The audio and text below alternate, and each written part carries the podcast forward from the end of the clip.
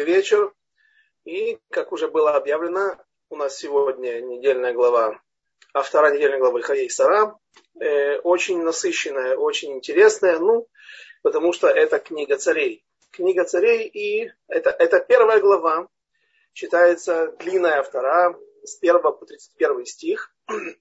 А и это вот последние наши встречи с царем Давидом, потому что основная его, основная его жизнь описана в книге царей, в книге пророка Шмуэля, а здесь книга царей начинается с того, как Давид передавал власть Шломо, царю Шломо, своему сыну, не самому старшему на тот момент, но точнее самому младшему. Но вот э, так получилось, что Всевышний обещал через, пророк, э, через пророка, что именно этот сын будет царем, его преемником, и поэтому, э, поэтому мы знаем, кто продолжил династию царя Давида. Но э, начинается она с того, что рассказом о том, как Давид не мог одежда его не грели.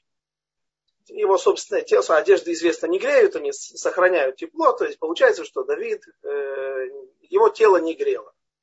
И наши мудрецы приводят несколько объяснений этому. А, давайте начнем читать. А царь Давид состарился, достиг преклонных лет, и укрывали его одеждами, но они не согревали его.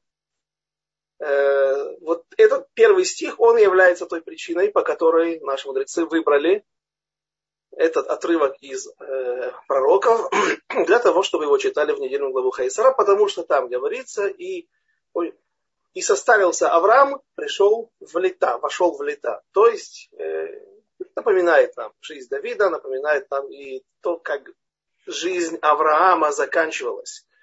Вот эти вот годы, а когда их упоминают, говорит о том, что они были использованы абсолютно максимально, с максимальной пользой. Э, и стих второй. И говорили ему слуги, пусть спросят для господина моего, царя, девушку невинную, чтобы она была при царе и была ему прислугой. И будет она лежать в груди твоей, и будет тепло господину моему царю. И искали девушку красивую во всех пределах Израиля, нашли Авишак, шунамитянку, и привели ее к царю. А девушка та очень красивая, и была она прислугой царю, и ухаживал за ним, и царь ее не познал. Э, тут много вопросов возникает об этой шунамитянке, о вижак шунамитянке. Мы говорили на прошлом уроке, где рассказывалось нам о просто женщине Ишак Дола, великая женщина из Шунема. Э, это была ее сестра, ну, по одному из мнений. Правда, разница лет в 120 между нашими сегодняшними событиями и между теми событиями, которые описываются в предыдущей э, авторе предыдущей главы. Но так вот сказано, что она, и даже есть мнение, что она там же в том доме, где Шун, женщина из Шунема принимала пророка Илишу у себя, позволяла ему погостить каждый раз, когда он проходил по, по, через эту землю. Шунамитянка наша, Авишак, она уже была в преклонных годах в то время, и она жила там, в том же доме. Почему она, э, что с ней произошло? Она здесь, вот ее избирают для, для этой роли, чтобы она работала тем, кто будет согревать Давида.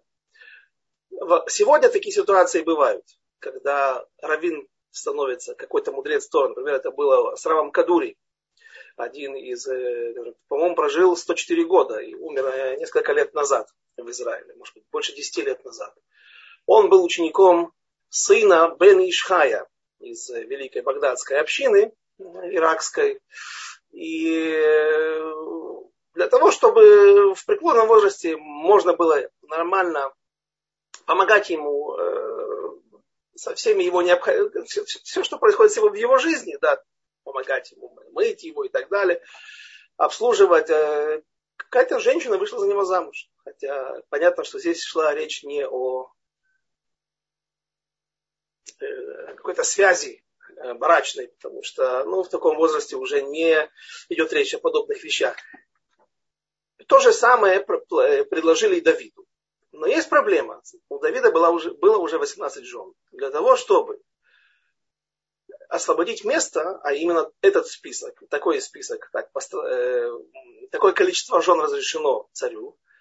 Есть спор на этот счет. Райвит спорит с Рамбамом, с Рамбамом и утверждает, что это 18 жен, а Пилакшот, наложниц можно брать больше, потому что откуда он это учит, есть также в книге царей, дальше после э, истории э, царя Шломо на престол восходит его сын э, Рехавам, сын Шломо, и он, там сказано, что у него было 60 наложниц. Э, мы не будем сейчас разбирать этот вопрос, почему, как, почему он это делал, если, а, и, соответственно, почему Рамбам считает, что 18, ну так, так, так принято Аллаха что Аллаха по Рамбаму закон устанавливается в соответствии с, э, с мнением Рамбама и другими, других мудрецов наших, э, что 18 жен разрешено вместе с наложницами царю Давиду. Есть у жен и привилегии, разумеется, но есть и проблемы с этим связанные. Вдова или разведенная не имеет права выйти замуж. Больше. Потому что есть такое понятие шарвито шельмелех, э, скипетр или любые, все, что принадлежало царю, оно э, запрещено другому человеку, простолюдину. Э, и царь Давид должен был развести одну из жен для того, чтобы взять себе шунамитянку, чтобы она могла его обслуживать, греть его теплом своего тела.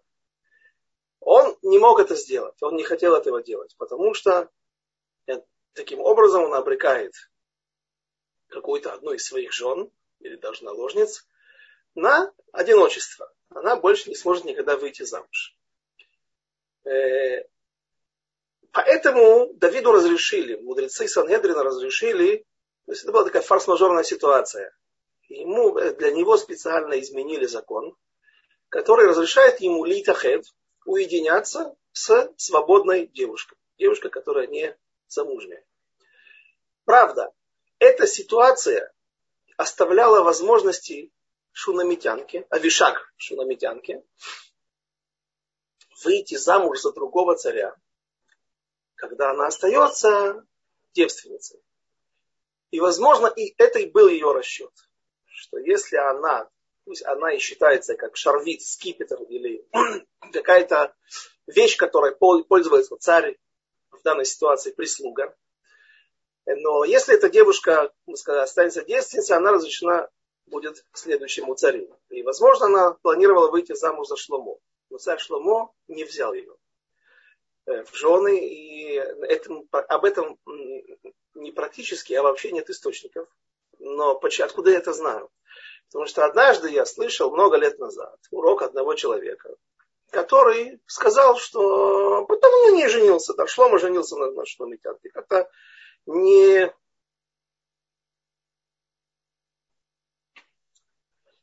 э, Да, я вижу вопрос. Здесь правильный вопрос. А другие жены царя Давида не могли выполнить эту функцию? Очевидно, что нет. Потому что и они, наверное, были тоже в преклонном возрасте. Но это ответ технический, ответ э, поверхностный. На самом деле, Э, раз уже задали вопрос, и чтобы не потерять связь с ним, сразу же я на него отвечу, что Равьонтон Абишиц объясняет в книге Ават Йонатан, комментарий на автору, он объясняет, что э, именно вот такая девушка нужна была. Почему? Потому что царь Давид знал, как значит, возвращаемся в предыдущие годы жизни Давида, когда он вдруг видит ангела, который стоит на над гумном некоего Аравна, не еврея, который, которому принадлежала территория храмовой горы. Он видел ангела, который стоит над горой с вознесенным мечом в руке. С растертой рукой и в ней меч. Царь Давид понял, что это, это намек на наказание, которое положено Давиду. И он, э, значит, есть два объяснения, какое наказание и за что.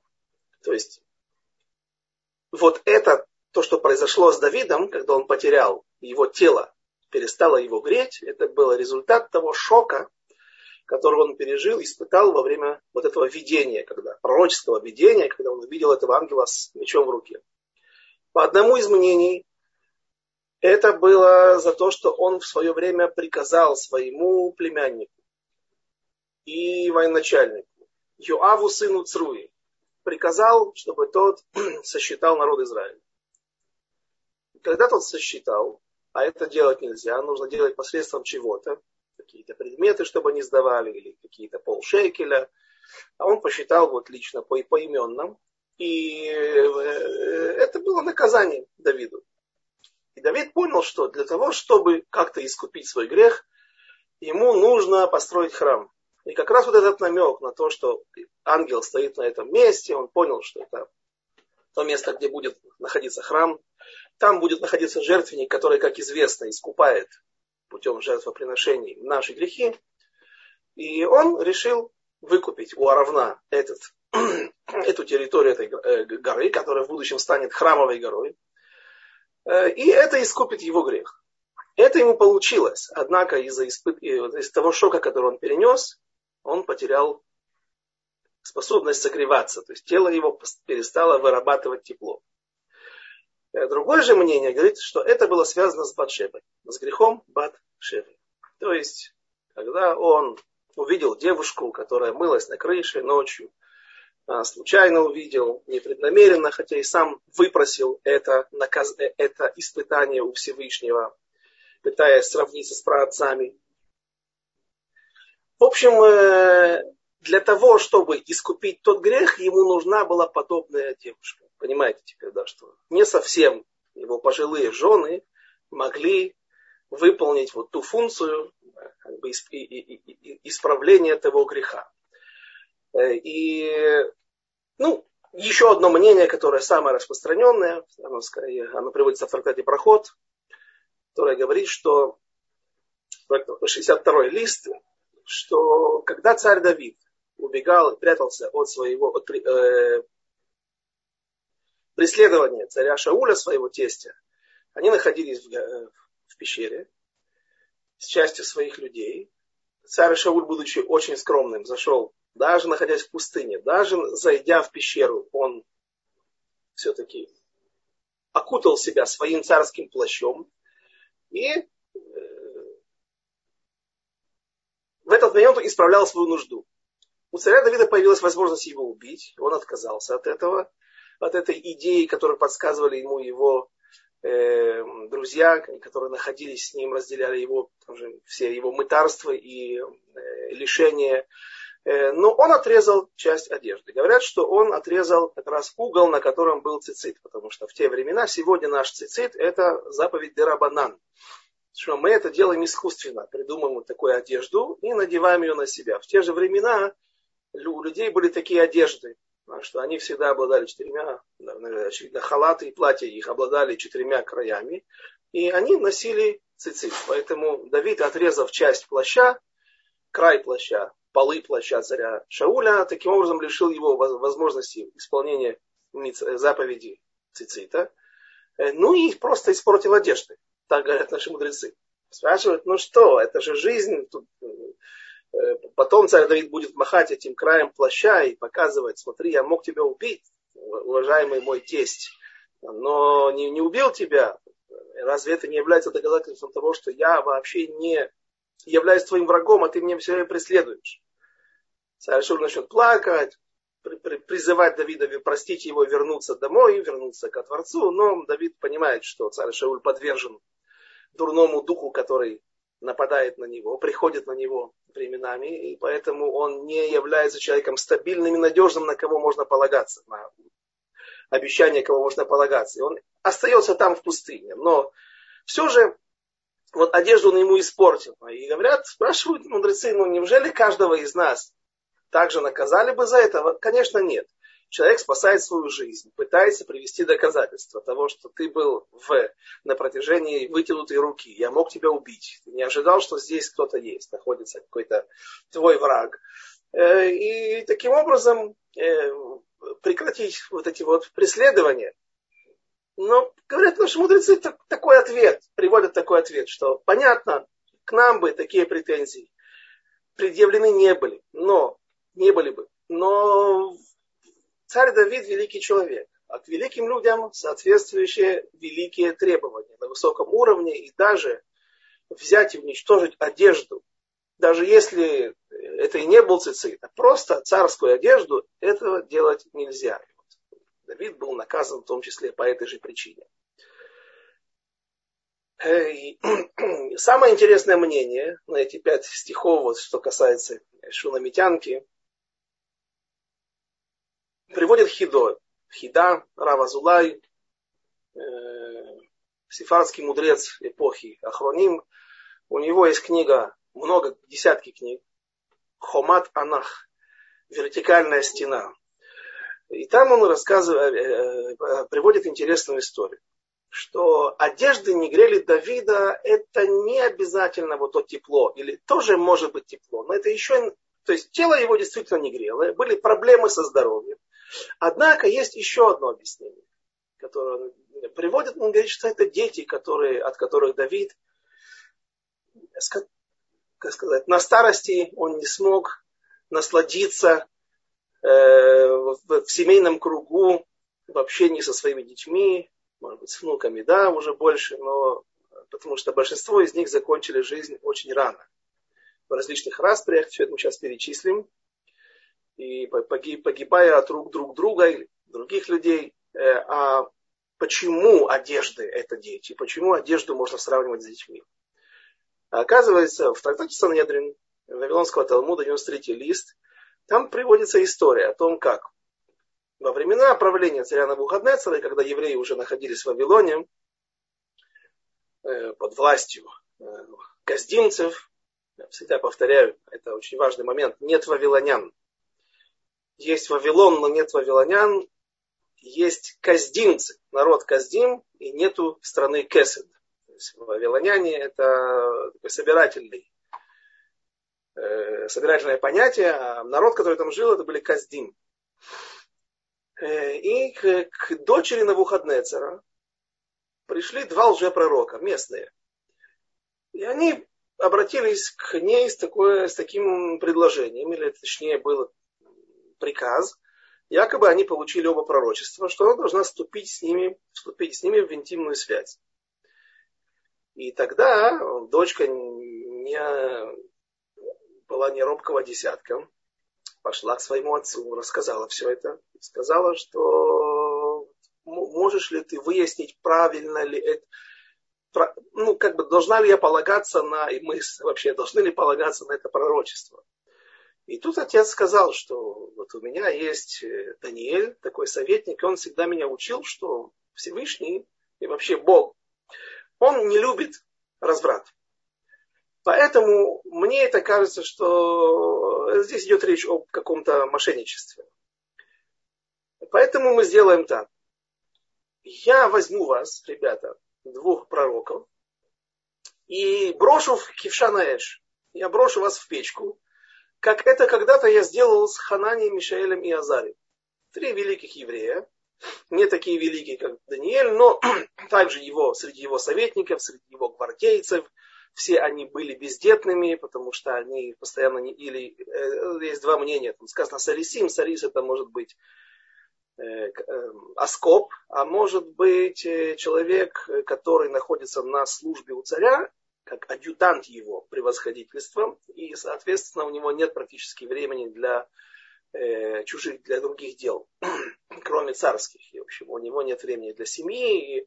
А есть мнение, что они просто как кремлевские курсанты стояли по, по много часов на вахтах. И когда человек долгое время стоит на вахте, несет охрану дворца, то есть кроме великих мудрецов, кроме того, что они были советниками царя, они еще и вот такую вот роль выполняли. Так, э, если человек не справляет малую нужду очень долго, то это может стать причиной того, что человек становится бездетным. Интересно, во время молитвы человек, который чувствует, что у него, э, простите, мочевой пузырь полон, он не обязан пойти э, в туалет избавиться от этого груза. Это не, не называет то, что человек является нечистым. Но это вредит здоровью. А вот если у человека есть необходимость в большой нужде, да, молиться нельзя. Хотя на здоровье это не влияет на, вот, на способность рожать детей. И вот он говорит, что у меня были три советника, которые тоже когда-то не, не, не, не подчинились моему приказу. И я их бросил в Кившанеш. Они оказались праведниками. И то, что они оказались в печи, это не слишком на них повлияло. Они вышли оттуда целыми, невредимыми, и даже одежды их не подгорели. Вот это же я сделаю с вами. Э, пророки эти, лжепророки, э, вавилонские, каздимские, они э, попытались пытались выкрутиться и до конца боролись за свою жизнь. И у них была правильная идея. Они сказали, что ведь тех Ханани, Мишель Азария их было трое, а нас только двое. Он говорит, хорошо, выберите еще себе третьего спутника. И вот что они сделали. Они не просто выбрали кого-то, а выбрали Коина, выбрали священника, первого священника. Потом он будет первосвященником в храме. Йошуа бен Йоцадак. Э, надеясь на то, что заслуги этого человека, одного из самых праведных евреев в тот момент в поколении своем, они смогут спасти и их. Что же произошло, когда всех их бросили в Кившанаэш, в печь? Все два лжепророка, разумеется, сгорели. Раби Йошуа, сын Йоцадака, разумеется, выжил, остался живым, но одежды его немножко подгорели. И это не могло не, оста... Э, не скрыться от глаз Навуходнецера. И тот задал вопрос, а почему? Рави Йошуа бен Йоцадак объяснил ему таким образом. И Ханани, Мишель и Азария. У них даже цицит не подгорел, потому что они были все праведники. Я, мне приходилось из, этого, из этой печи выходить, вытаскивать себя своими заслугами, и только своими, бороться своими молитвами за свое спасение. А со мной были два нечестивца. И Навуходнецер проглотил этот фейк, эту, эту неправду. Почему? Потому что Йошуа бен Йоцадак его обманул. Он не хотел навлекать на себя проблем и решил обвести вокруг пальца Навуходнецера. Однако же сам он знал истинную причину что он должен был, если бы был он абсолютным праведником, не нужны ему еще заслуги дополнительных товарищей, которые находятся с ним в печи. Он бы, этого было бы достаточно, чтобы выйти оттуда невредимым и даже не подгоревшим, с неподгоревшими одеждами. Но он знал, что у него у самого были проблемы. Его дети были женаты на нееврейках. Как это произошло? Почему? Если он великий праведник, как бы до чего дошла ассимиляция? Там были самаритяне на самом самаритянки, которые, да, прошли, как оказалось потом, фиктивный гиюр. В общем, это отдельная история, э, отдельная судья. И он потом сможет свои грехи, за то, что он не увещевал своих сыновей, э, исправить. Однако же вот такая была причина, что его одежды, они подгорели. Из-за чего? Из-за того, что его дети вели не совсем праведный образ жизни, а он, имея к этому отношение, имея возможность повлиять на них, но не повлиял, получил вот такое наказание в виде обгоревшей одежды. Так говорит Хидо. Раби Азулай, что э, дети это наша одежда. И одежды царя Давида не просто не грели типа, не, не только имеется в виду, идет речь о теле, которое не вырабатывало достаточно тепла. Э, в конце дней Давида он прожил 70 лет, как известно. Э, дети не радовали Давида, потому что большинство из них погибли в раннем возрасте. Давайте просто пройдемся по этому списку. И был у него сын такой, которого звали Амнон. Амнон этот изнасиловал Тамар, приемную дочь царя Давида. У Давида была жена, одна э, на голландских высотах было, в районе голландских высот современных, где-то на юге Сирии, было государство, которым правил царь Маха, и у него была дочь. Когда царь Давид захватил, очевидно, вошел в, для того, чтобы получить ключи от дворца и от этой страны, принимая ее в подчинение свое, из рук царя этой страны, а он увидел красивую дочь. И получается, что Давид взял себе Эшет Ефатор, то, что нам разрешает Тора, но описывает это как э, предупреждает о плохих последствиях.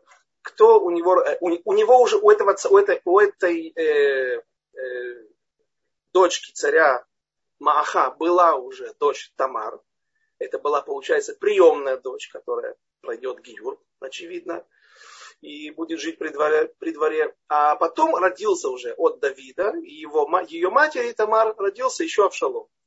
Амнон, другой сын Давида, другой жены, полюбив Тамар, насилует ее. Авшалом, брат по матери Тамар и сын Давида, убивает Амнона. Получается, вот уже две такие трагедии. В конце концов, Авшалом погибает от руки Йоава, племянника и военно, глав, военно, военачальника, главнокомандующего царя Давида. Э, ну и сегодня мы еще будем читать об Адония, о пункте, буквально следующие стихи, когда мы перейдем от этой темы тела, которое не, не грело Давида. Э, Адония тоже погибнет от руки царя Шломо, потому что он будет заслуживать этого наказания как бунтарь или пытающийся поднять бунт против царя, а это даже человек это попадает под закон э, Муред Бемальхут, бунтующий против царя, а это даже достаточно говорить какие-то плохие вещи в сторону царя, даже совершить в него плевок в его сторону, э, не только поднять руку с мечом против него.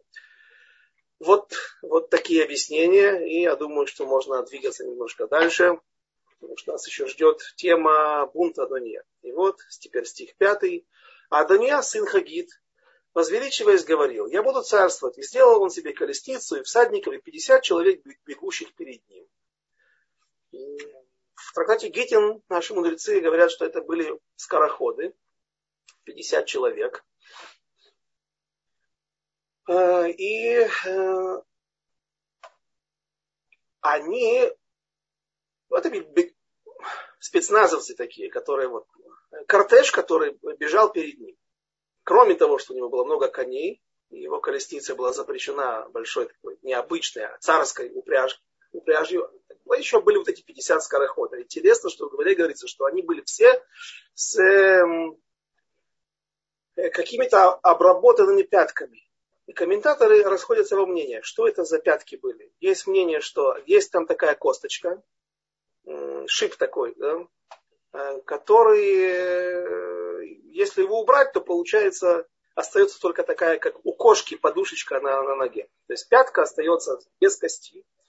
И в ней она мягкая, то есть э, можно как действительно как кошачий, как тигр бегать по камням, и тебе не так больно ты не можешь сломать эту кость и, соответственно, вы, вы, вы, оказаться утратить способность бега быстрого. Есть мнение наоборот, которое говорит, что у них были срезаны пятки, плоть была срезана вокруг этой кости, и они могли прыгать костями по, например, по камням, по дорогам, и наоборот, им не было больно по этой причине. И это придавало им возможность быть такими особыми скороходами.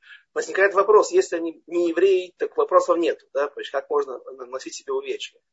Но если они были евреи, скорее всего, это, об этом опять же не говорят наши мудрецы, поэтому я вот эти все гипотезы, я опрашивал людей э, релевантных, на том Хахамим, которых встречал, когда изучал эту тему там, годы назад. Э, и вот это гипотезы, которые высказывали наши мудрецы, наши, да, наши мудрецы современные, мои соседи, мои, с которыми я молюсь в синагоге, или в Колеле учусь. И они объясняли таким образом, что если даже они евреи, как можно наносить себе увечья?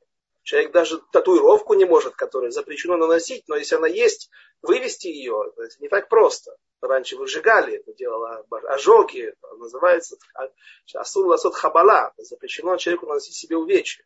Сегодня это делается лазером, разрушается э, краска, которая находится внутри, выводится с кровью потом и со шлаками. Но тогда э, в общем, как они могли нанести себе такое увечье? Одно из объяснений или предположений, это когда человеку необходимо что-то делать по, для, для парносы, для его пропитания, а этот человек, допустим, вот он э, такой спецназовец, да, он такой охранник, он ничего другого делать не может. И чтобы попасть в эту элитную группу сопровождающих Адуния, вот, э, можно было это сделать до такой степени.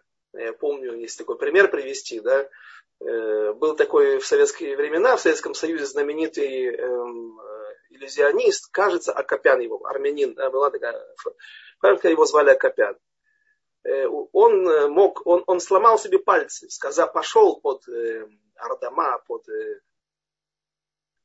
анестезией, сказал врачу, чтобы ему сломали пальцы, сделали так, чтобы он мог целую колоду прихватывать, вот играть рукой так, когда человек, карты находятся здесь, да, а потом появляются вдруг после жеста. Э, так вот, они их обычно прихватывают крайними пальцами, эти карты чтобы пальцы были более кривые и более хваткие, да, он себе сделал подобную операцию. Ну, ничего не сделаешь ради карьеры, ради денег. Но оказывается, что, ну, я не знаю, насколько это можно было делать, но вот такую гипотезу высказали. Но нас волнует не это. Это мелочь сторонняя, а нас волнует бунт Адония, который он попытался устроить и таким образом перетянув власть на себя и искусственно э, воцарить себя на престоле.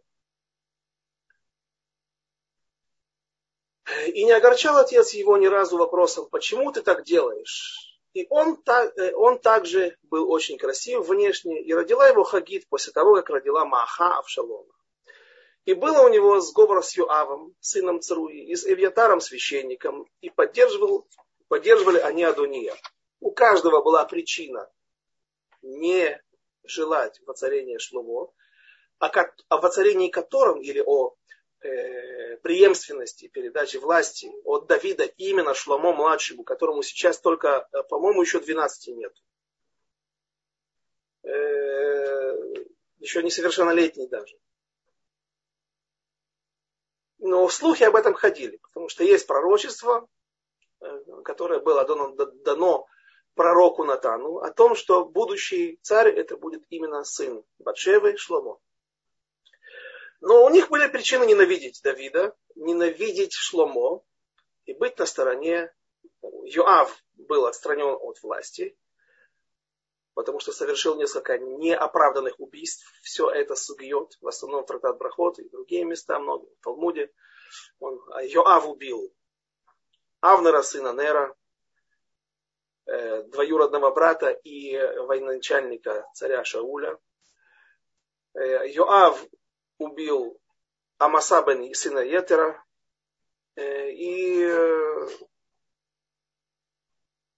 это было неоправданно, и поэтому Давид в какой-то момент сместил Йоава с этого поста. И он надеялся, что, может быть, при новой власти он сможет восстановить свою, свою должность, свое, свое положение прежде. Эвьятар, он был сыном последнего первосвященника, который служил в Шило, но тоже он знал, что есть пророчество о том, что власть от клана или от семейного клана, семейной ветви и Тамар у, э, у Пинхаса, в общем, там были две ветки у Арона, и э, в какой-то момент власть была передана одной ветви, а теперь уже ко временам, и потом по, по, переведена от одной ветви к другому роду, и теперь она должна вернуться вновь к э, еще другому роду, которому не принадлежит Ивьята. Э, вот по этой причине они были на стороне Адония. Но Цадок священник, Ибнаяу сын Йояды, и Натан пророк, и Шими, Шими Бенгера, интересно, да? Шими Бенгера, который в свое время поносил Давида и был против него, теперь он остается Здесь, вот в этот судьбоносный момент, он остается на стороне Давида, на стороне Шломо. И, и храбрецы Давида не были с Адония.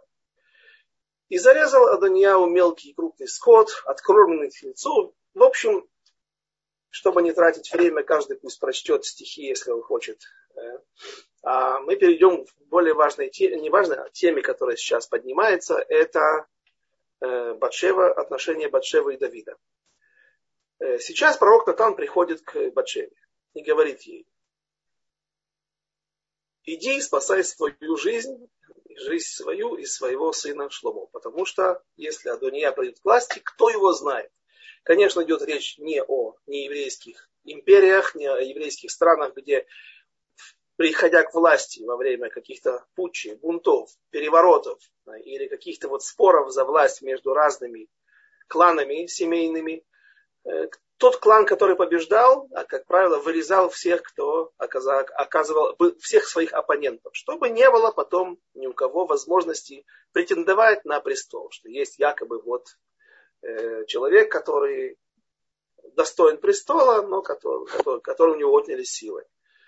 Понятно, что здесь речь идет о достойных людях, о евреях, религиозных, и все, вся их жизнь, или вот все, что мы здесь читаем, попытки бунта и так далее, попытки воцарения своего искусственного, это был результат ошибки. Это был результат не а, жесткого, откровенного греха, какого-то желания просто власти или желания, как говорят, Адония хотел эту Авишак Шунамитянку получить. Потому что только так, став царем, он мог поскольку она осталась девственницей, мы говорили, что она была разрешена другому царю в такой, вот только в этой ситуации, при этой ситуации она была разрешена другому царю, сыну Давида. А как мы сказали, Шломо, по-видимому, не женился на ней, потому что в источниках об этом абсолютно ничего не говорится. И этого нам достаточно. Э, Натан все-таки говорит, что опасается за жизнь Батшевы и за жизнь всей той оппозиции или всей той группы, которая поддерживала воцарение Шломо, и поэтому говорит ей, иди к царю и проси, чтобы он исполнил свое обещание. Какое обещание? В Танахе об этом ничего не сказано. Отсюда мы узнаем, что вот было некое обещание. А Мидраш, источники нам рассказывают, что у Давида и Батшевы от первой их связи родился сын, который умрет на восьмой день. Батшева придет к Давиду и скажет, послушай, я вижу, что много проблем возникает с нашей ситуацией, с нашей связью, так, так, так, так сложилось. Мой муж, бывший Урия, убит, сын умер. Я понимаю, что, будучи твоей женой, я теперь останусь навсегда одинокой и не смогу выйти замуж больше ни за кого. Но лучше, не лучше ли нам расторгнуть наши связи, наши узы брачные, чтобы не порождать других следующих проблем посмотри, как все идет плохо. И Давид сказал ей тогда, успокоил ее и сказал, что у меня есть пророчество, Всевышний обещал мне, что следующий сын, как оно и будет, Шломо, следующий сын, который родится в нашем браке, он будет преемником, и он будет сидеть на престоле, и он будет тем, кто продолжит нашу династию Машиаха, царей Израиля и Машиаха. Кого произойдет. Так он ее успокоил. Так он ее оставил своей супругой. А, и теперь Батшева приходит и говорит, пожалуйста, мне кажется, пришло время выполнять свои обещания. Но интересный момент, который нам раскрывает э, вот ту часть, о которой практически не говорят никто. Почему именно Батшева стала супругой Давида? Спросите, нет, нет, неправильно. Почему именно Батшева стала той супругой, которая родила сына, который станет продолжателем Давида, будет преемником Давида, продолжателем его династии. Ну а что, скажете вы? Вот только что вы прочитали тут, и Маха есть у нас. Да, я сказал, это царь Маха. Родила Маха. Ее дочку царя звали Маха. Жену Давида. А была еще у него Михаль. Кстати, Михаль была любимой женой. Ну, Тут, наверное, нельзя говорить, что одна любимая, другая нелюбимая, но, наверное, в ней он видел больше как продолжателя своего, своего дела. Да. И она была приоритетная в глазах Давида. Откуда это учат, что ее называют Эгла. По-русски это звучит не очень пристойно, да, тел, телушка, да, или телка, да, но э, именно вот так э, утверждает наш мудрецы на основании этого термин, на основании этого названия, про, про прозвище, да, что в одном месте перечисляют жен Давида, и одна из них Игла. Нет Михаль, говорят, а где Михаль? А это есть Игла. Как говорят, это Лашон Хиба, это вот э, особое, особое такое имя. И так говорит Шимшон. Если бы вы не. Если бы вы не Э, пахали на моей телушке, да, то есть не выпытывали у нее, моей жены, любимой, первой филистимлянки, которая, да, прошла Гиюр, в отличие от э, второй, э, Далилы, э, хотя, хотя Рамбам говорит, что и вторая тоже проходила Гиюр, что не мог Шимшон жениться на нееврейке и так далее, неважно. Ну, в общем, там, говорят, отсюда мы учим, что это вот лошон хиба. Так особую жену особую фаворитку всегда называл вот таким именем. Почему не от нее? Почему не от нее произошел Шломо или другой сын, который вот занял бы, выполнил эту роль? А я этот вопрос от себя еще усилил. У Давида была жена, которую звали Авигайль. И она, между прочим, одна из семи пророчеств народа Израиля за всю историю. А почему от нее не родить сына? Очень напрашивается, что мы о, о Батшеве не знаем практически ничего. А Вигайлу, ну, этого достаточно. Пророчество народа Израиля. Это очень напрашивается, чтобы именно вот от такой связи был, был великий сын. И тут объясняет, есть такой сегодня в Иерусалиме, в Байтвагане живет Рав Рафаэль Ойрбах. И он дает такое прекрасное объяснение. Он говорит, что Батшева наиболее подходила к самому Давиду в его главном качестве. Какое качество? Ну, качество легодот, качество признавать свои поражения, признавать свои грехи, это он получил от иудеев. И это не только его личное особое качество, а это качество всех иудеев. Иуда сказал цатками Менина, когда у него была опасность, и он находился перед, ну там сидит весь Санедрин, весь, все его братья, а он лидер, пусть и четвертый был по рождению, по хронологии, но по возрасту, но он был лидером всех братьев. И тут ему, и тут сидит, э, сидят праотцы, Яков. И, и вдруг он говорит, смотри, вот ты ходил к блуднице, вот, пожалуйста, как тебя? И он говорит цатками мэнь. Он мог уничтожить улики, Тамар передала их. Все, история известна. И потом приводят целую цепочку примеров, когда наши великие иудеи вели себя вот таким образом, когда они на месте признавали свою проблему. Шхататила Ашем, говорит Давид, когда пророк Натан его увещевает, вот, говоря про ту овечку, которая, единственную овечку у бедного, которую он украл. Но это не особая отличительная черта самого Давида. Это он как, и, как все иудеи себя вел. А в чем у него еще был? Чем он отличался? Говорят наши мудрецы, что он никогда не пережал события, не подталкивал события, не строил никакие кости, не плел никакие интриги для того, чтобы приблизить свою власть. Там, когда умрет царь, погибнет от рук филистимлян на горах Гильбоа, на севере Самарии, царь Шауль со своими сыновьями, и потом будет его сын, который не пошел на войну, потому что был хромой, Мефибошет, останется на, на престоле и тоже погибнет от рук убийц. Будет около пяти лет период, когда без власти. Ну, Давид, ты сидишь сейчас в Хевроне, в самой мощной области из всех колен. Самое большое колено, самое многочисленное. Э, у тебя, ты, ты единственный человек, который вот э, достоин быть следующим на престоле. Папа, почему не пойти и не захватить власть? Или послать послов? В общем, он сидит, ждет, пока наконец-то народ Израиля созревает и сам приглашает Давида владеть этим престолом в Иерусалиме над объединенным Израилем. То есть Давид никогда не опережает события. Вот это очень важная черта, о которой мало говорят, но которая очень подходит именно к Давиду. Он ждет, если что-то мне положено, оно придет. А если что-то не положено, искусственными действиями своими, я не могу это приблизить, а только могу испортить. И вот Авигайль, я не знаю, наверное, лучше давайте сейчас закончим с Батшевой, а потом посмотрим, что же ничего не было у других. Да?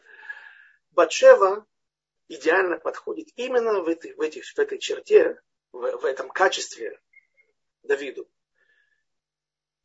За всю книгу Шмуэля, это одна из самых больших, это два тома, две части, разделения не наши, а, но неважно, по, там, в первой 32 главы, во второй 28, кажется. Самая большая, одна из самых больших книг в Танахе. За все это время Батшева произносит всего два слова за всю книгу пророка Шмуэля.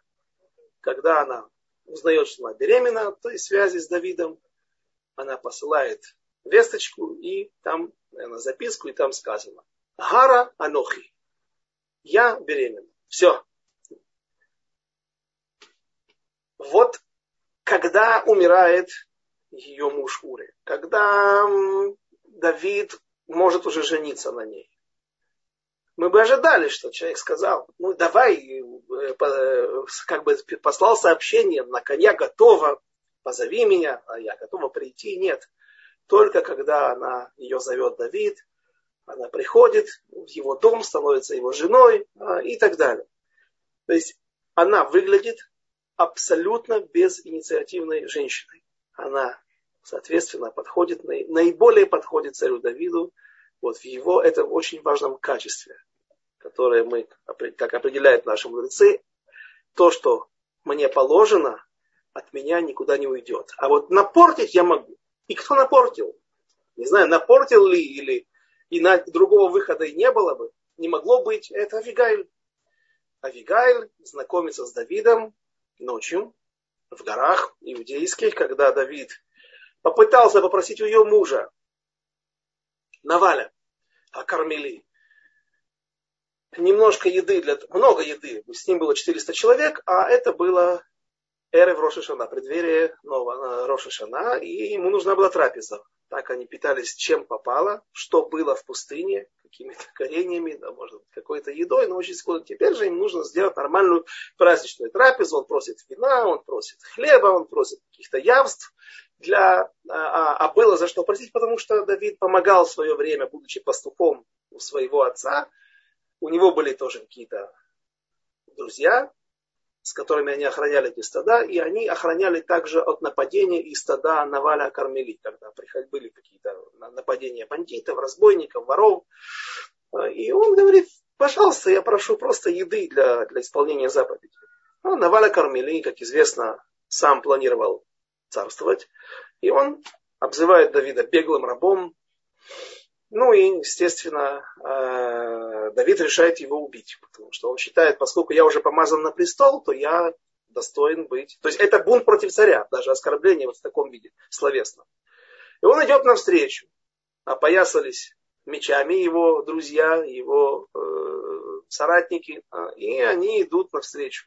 А Вигаль об этом узнала.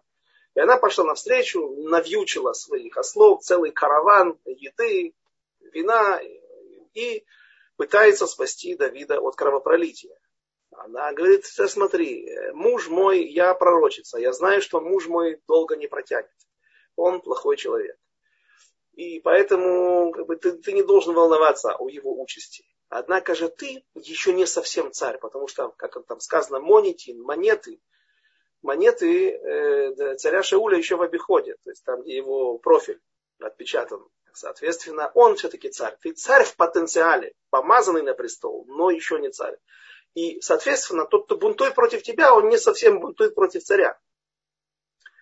И тебе не нужна эта лишняя кровь, лишняя кровопролитие. В общем, так она останавливает его от кровопролития. И тут совершает ошибку. Она говорит, послушай, скоро я стану вдовой. Я хочу выйти за тебя замуж. И после этого сразу же пропадает буква Юд одна из букв имени Всевышнего, которая всегда, или как правило, указывает на какую-то проблему. Если ее добавляют, это указывает на положительные вещи. Если ее убирают, так указывает на что-то, на какие-то проблемы. То есть она после этого зовется в Танахе все время Авигаль, не Авигаиль. Почему? Потому что не должна замужней женщине заниматься шедухим. А она пророчится, она все знает, что как будет. А она хочет кстати, это объясняет и ту причину, по которой, как она стала пророчица великая, стала женой такого негодяя, Наваль, слово, не от слова, Наваль, от слова Невель, очевидно, родители его назвали, Невель это один из, арфа, один из струнных инструментов, вид струнных инструментов. Кляйзмер такой, да, так назвали его родители. Но получалось, получилось так, что был запечатан намек в его, в его, как пророческий намек в его имени, Наваль, Минуваль, не, не, не, негодяй. Как она за него вышла замуж, за этого негодяя? Давид говорит в Таилим, Амар Наваль Белибо Эн Элоким. Говорит, он вообще был безбожник в те времена-то, когда атеистов, атеистов вообще не было практически. Эн Элоким, как Давид свидетельствует она знала, что... Она, и объясняет все это наши мудрецы вот этой вот излишней инициативой. Она знала, что от рода А именно иудеи могут, являются только истинными царями. Ло ясур шевет ми Иуда, сказано в недельной главе Ваехи, последней главе Берешит, что не будет отстранен скипетр, не отойдет скипетр, признак царской власти от Иуды. Там было немного претендентов. И Наваль также считал, что он будет один, одним из тех. Там кто-то женился на неправильный дух у него был, у одного клана, у одного рода семейного. Так, Давид, вот он вообще моавитянин, да, а я такой абсолютно чистокровный, абсолютно правильный, и поэтому у меня будет все хорошо. Я еще и богатый, да, наверное, и знал Тору немало, но и Авигаэль стремилась стать проматерью рода Машиаха. Очень хорошее желание. И многие стремились стать частью народа Израиля. И темна, которая потом произвела Амалека на свет. И жена Патифара, которая издевалась над Йосефом. Это было не просто так, желание, похоть какая-то. А это было желание войти в историю и как бы э, стать частью тех вот процессов, которые являются основополагающими процессами истории. Но она поспешила и попала в руки к этому Минувалю, к Навалю. Теперь она знает, что он умрет скоро. Как известно, в Роша Шана у него был приступ, и это 10, 10 дней до Йом Кипур дал Всевышний ему возможность. Он был парализован, а, но еще соображал. Дал возможность Лаксор Чува раскаяться в своих грехах. Этого не произошло, и Наваль э, умер. Умер. И вот Авигаль говорит Давиду, я, я знаю, что ты теперь достойный царь, знаю, что ты помазан на престол пророком Шмуэлем. Так, э, в общем, давай, э, посылай за ней. И там сказано, и послал он за ней. И быстро она собралась, и поехала. То есть она сидит и ждет. Она не как Батшева. Она, она, она слишком, слишком, она, она уже готова, собрала вещи свои, вышла замуж. И, и это не просто так. Она родила э, Даниэля. Не Даниэль, который, который мы знаем по книге Даниэля. Э, но это Даниэль, муж, э, сын Давида и, и Авигаэль, а еще его зовут Килав. Почему? Он был самым большим мудрецом, самым большим мудрецом Торой. Когда Мефибош, сын царя Шауля, оставшийся на престоле, какое-то время сидевший, восседавший там, он был большим мудрецом Торы. И два религиозных государства существуют рядом, Израиль и Иудея. Есть аллахические вопросы, как цари их решают. Встречаются, и о чем они говорят? Не о политике, не о там, J, J7, J3, да, и так далее. Они говорят не о войне, не о, они говорят о Деврей Тора. И Давид часто проигрывал в этих спорах. Мефибошету. Он его позорил, Давид. И говорят, что Килав, Килав был настолько мудр, что он, был, что он потом ставил на место царя Израиля, сына царя Шауля, и защищал Килайон Шель-Аф, э, позор своего отца, как бы позор, смывал сына. Он был большим человеком, он был величайшим мудрецом. Кстати, он тоже умер молод, ну, как бы он, он, он не участвовал в этих распрях, в этой борьбе за престол. И это одно объяснение, почему он нигде не фигурирует больше. Ни в каких историях. Э, сидел в синагоге, учил Гмару, на которой Талмуд, который еще не был написан. Учил Тору. Все, что ему нужно было. А по другому мнению говорят, что он умер молодым. Все-таки умер от болезни. И, и, и, и, и вот это вот тоже можно привнести в список тех одежд, которые Давида не грели на в конце его жизни. Но при всем величии, при всех заслугах двух великих отцов, или отца и матери, пророчицы Авигаэль, тем не менее, род Машеха произошел именно от Батшевы. Почему? Потому что, как мы сказали, именно она подходила полностью по, по всем критериям, и главное качество, это вот не опережать события царю Давиду. Вопрос задали, э, сколько было детей у царя Давида. Было 18 жен, было... Я точно не знаю. Не помню. Очень много лет назад я преподавал книгу про Шмуэля. И я даже не помню, если там кто-то эти списки составлял. Я знаю, что э, был был кто, по-моему, Равицхак Зильбер, Зихруноли Враха, рассказывал нам в Москве, в Ешиват Хаим, что он, например, от него Машиях произойти не может точно. он, он, он и не планировал, да и не... Ну так вот просто. Почему? Потому что он, да, происходит от рода Давида, но не через Шломо. То есть не все потомки Давида могут стать Машиях. Только те, которые проходят через линию Шломо и дальше. Шломо, Яровам и так далее. Израильские цари. Все. А, там был кто-то, э, Авиталь Беншмати, я не помню э, какие-то имена, сколько же у него было детей. От 18 жен могло быть много детей, но нам, э, нам описывают только историю с теми, которые вот участвовали в распрях. Это как в книге Даниэля тоже есть э, указание, на, Абарбанель, например, описывает царей, что у, в Персии было семь царей, а историки описывают больше, по-моему, девять или... И Абарбанель дает такое объяснение, что были, да, другие цари еще, которые правили, неважно, даже, даже много лет, даже если несколько месяцев, его период не заметен был, даже много лет, но те цари, с которыми не было у Израиля никакого эсика, то есть ни плохого, ни хорошего, хорошего, например, как с Корышем, да, или как Дарьявыш, первый его тесть Корыша, первый царь, он был медийцем, но так, одно и то же почти. Сегодняшний Иран, Мидия, Персия, Парфия, да, все это современный Иран. Э, и все это древние иранские вот эти народы, которые объединились в современный этнос иранцев, э, они хорошо вели себя с, Израилем.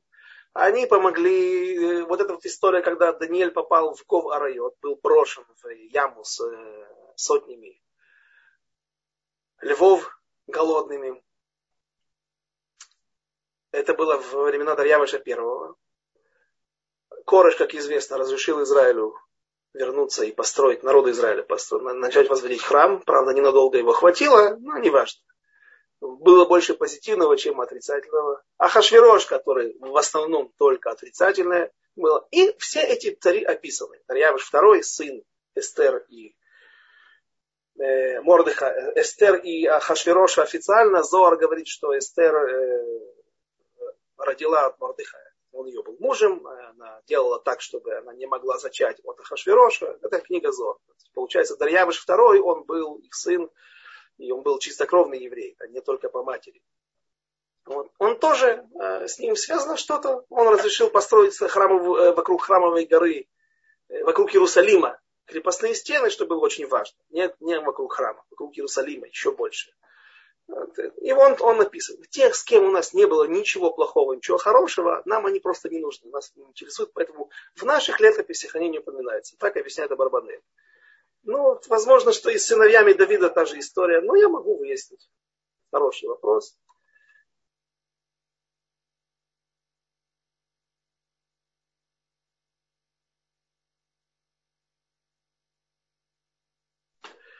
Да, тут кто-то, кто-то еще подсказывает интересный момент. Слышала, что у них случилось моментальное узнавание между Давидом и Авигаль, потому что Авигаль и Давид были Гильгулим Хавы и Адама. Да. Это я подсказываю. А, да. Я как-то это слышал тоже от э, Рабанит Хавы Куперова.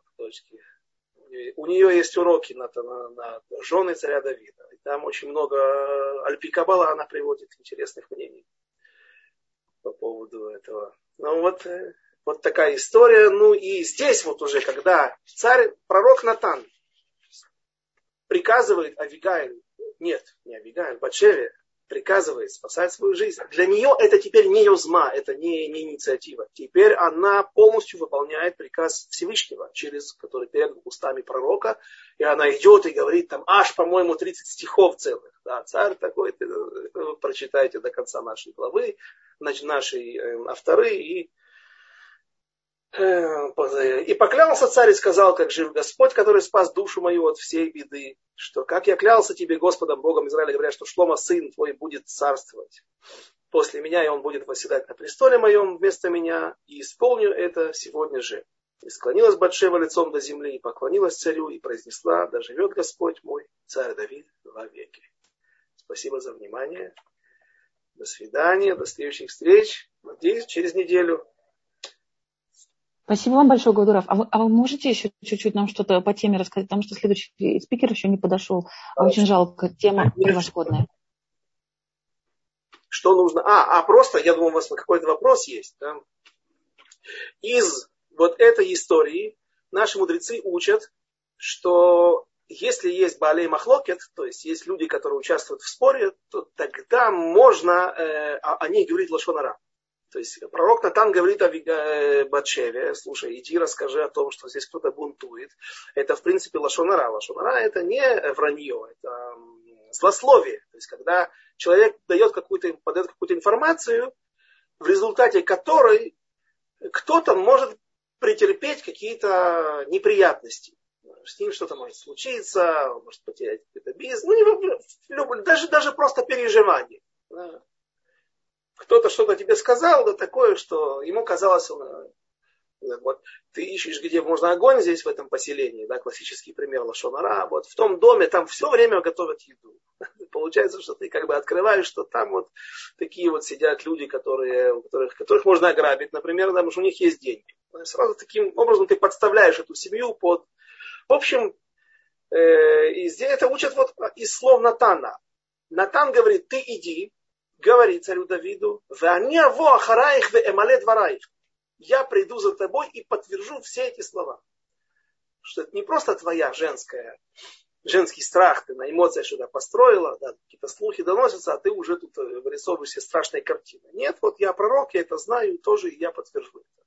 То есть, когда есть махлокет, лашон арам можно говорить потому что махлокет, то есть не, он сам по себе махлокет, это не, мы так всегда относимся, это махлокет, что это страшно. Да, почему было так плохо, потом в Европе была там и оспа, там и чума какая-то, потому что там вот Равьон Айбешиц спорил с Рав Эмдиным, да, у них там было много проблем. Но дело в том, что махлокет это вещь, на которой все у нас построено, сказано. Э, люди, которые ученик или два ученика, которые учатся в Бейт-Мидраш и спорят друг с другом, и они друг друга не, не, не, не согласны, они спорят друг с другом, и солним с какой-то, какой-то, э, какой-то степени они даже друг друга ненавидят, потому что каждый отстаивает свою точку зрения. Потом, когда они добиваются истины, доходят до истины, Насим ойгавим зэдзе. Они становятся, они любят друг друга, потому что благодаря их противостоянию они смогли отточить истину, они добиться, э, добиться результата. Поэтому махлокет сам по себе, он не проблемный, а он является частью, главной частью, главным э, мотором прогресса. Говорят, что объясняют важный момент. Асур лехозба махлокет. То есть ты чего делаешь в, этой, в этих двух группировках? Камнями, камнями бросаете друг друга и так далее. Ты зачем? Они между собой там разбираются, это их уровень. А вы, пожалуйста, не присоединяйтесь к Махлоке. В общем, я, спасибо за внимание.